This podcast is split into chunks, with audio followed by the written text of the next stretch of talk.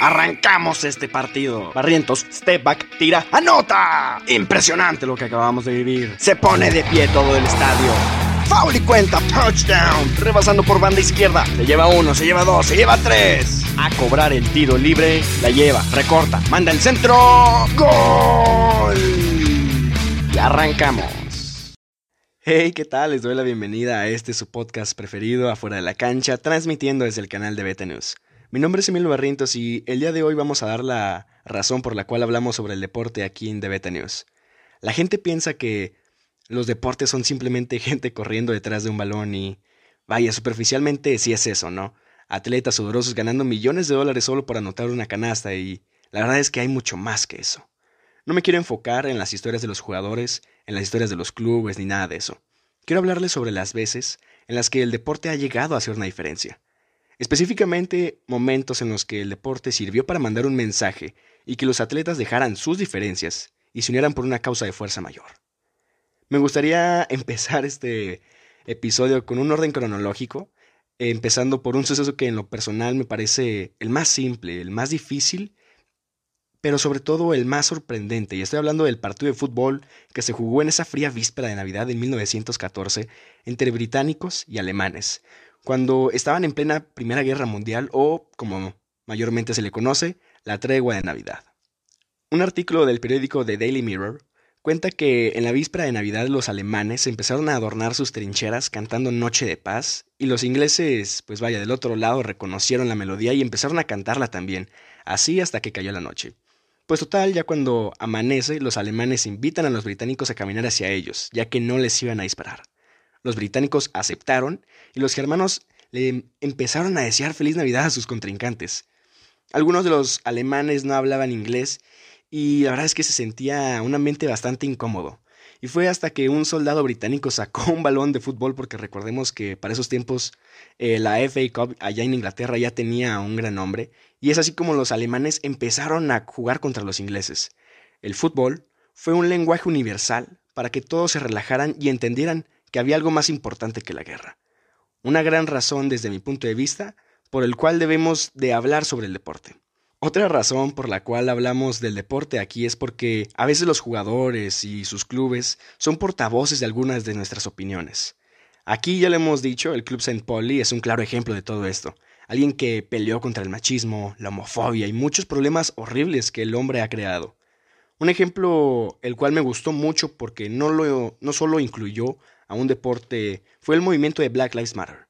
Movimiento que tuvo un gran impacto y personas como Giannis Antetokounmpo, Juan Toscano Anderson, Naomi Osaka y si nos vamos unos años antes, el gran Colin Kaepernick fue un precursor, por así decirlo, de este gran movimiento protestando ante la brutalidad de la policía y el racismo, arrodillándose en el himno nacional de los Estados Unidos. Los mismos jugadores de las ligas americanas como la NBA y la MLS pararon las jornadas de sus competencias también en forma de protesta. Y volviendo rápidamente al tema de Colin Kaepernick, pasó algo bastante curioso ahí.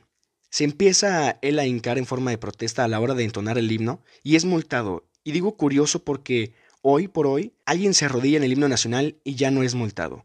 Al contrario, es apoyado por los demás compañeros y ellos de igual manera se empiezan a hincar. Y gente como Giannis Antetokounmpo y Juan Toscano, que son de otros países al estar en Estados Unidos, pues ellos representan a toda la gente de sus países que han sufrido de algún tipo de maltrato por el tono de su piel, no solamente en Estados Unidos, sino en el mundo entero. Y Colin, obviamente demostrando que hay no solo acciones, sino también expresiones y frases que llegan a ser racistas para alguien.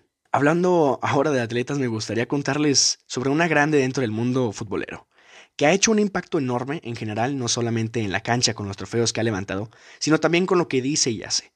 Y bueno, esa persona es nada más y nada menos que la grande Megan Rampino, futbolista seleccionada por Estados Unidos y la verdad es que debemos de poner atención todos, específicamente los hombres en lo que dice. Megan es una feminista muy reconocida en el mundo deportivo, ganadora de la Copa del Mundo y ella pelea por un salario más justo para las mujeres. Rampino dice que sabe que no se le puede pagar lo mismo que Lionel Messi, pero la verdad es que esta generación de jugadoras americanas como lo son Rampino, Alex Morgan, Carly Lloyd, han demostrado que merecen muchísimo más de lo que tienen. Y no solamente en Estados Unidos, vaya, no nos vayamos tan lejos. Aquí en México tenemos a Kenty Robles jugando para el Real Madrid, allá en España, y aquí tenemos también a Katy Martínez jugando con el América. Jugadoras que piden algo muy simple, como el ser tratadas igual, que se haga una inversión idéntica con los mismos recursos. Obviamente, si esto se hace de una muy buena manera, los resultados van a ser bastante buenos.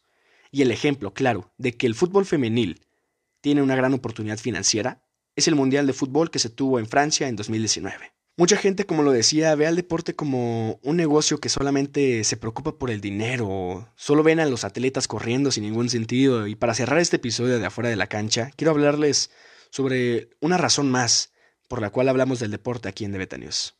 La iniciativa Estudiante Atleta es algo que en este programa apoyamos bastante. La combinación de buenas calificaciones y el ser bueno en un deporte pueden llevarte bastante lejos.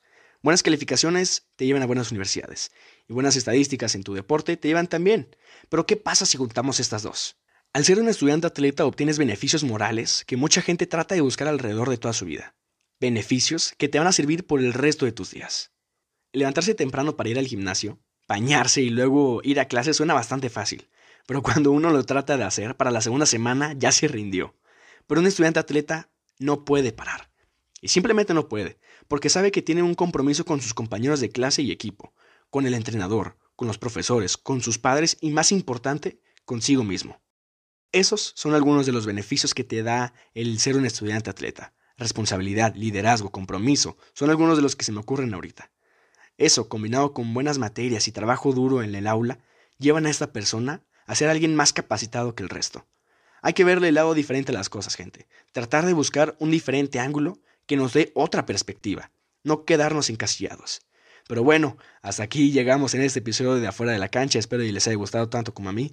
Recuerden seguirnos en nuestras redes sociales como arroba de Beta News en TikTok, Facebook, Instagram, Twitter y obviamente si te gustó nuestro contenido no olvides darte una vuelta por nuestro canal de YouTube y suscribirte y obviamente aquí por Spotify donde nos estás escuchando.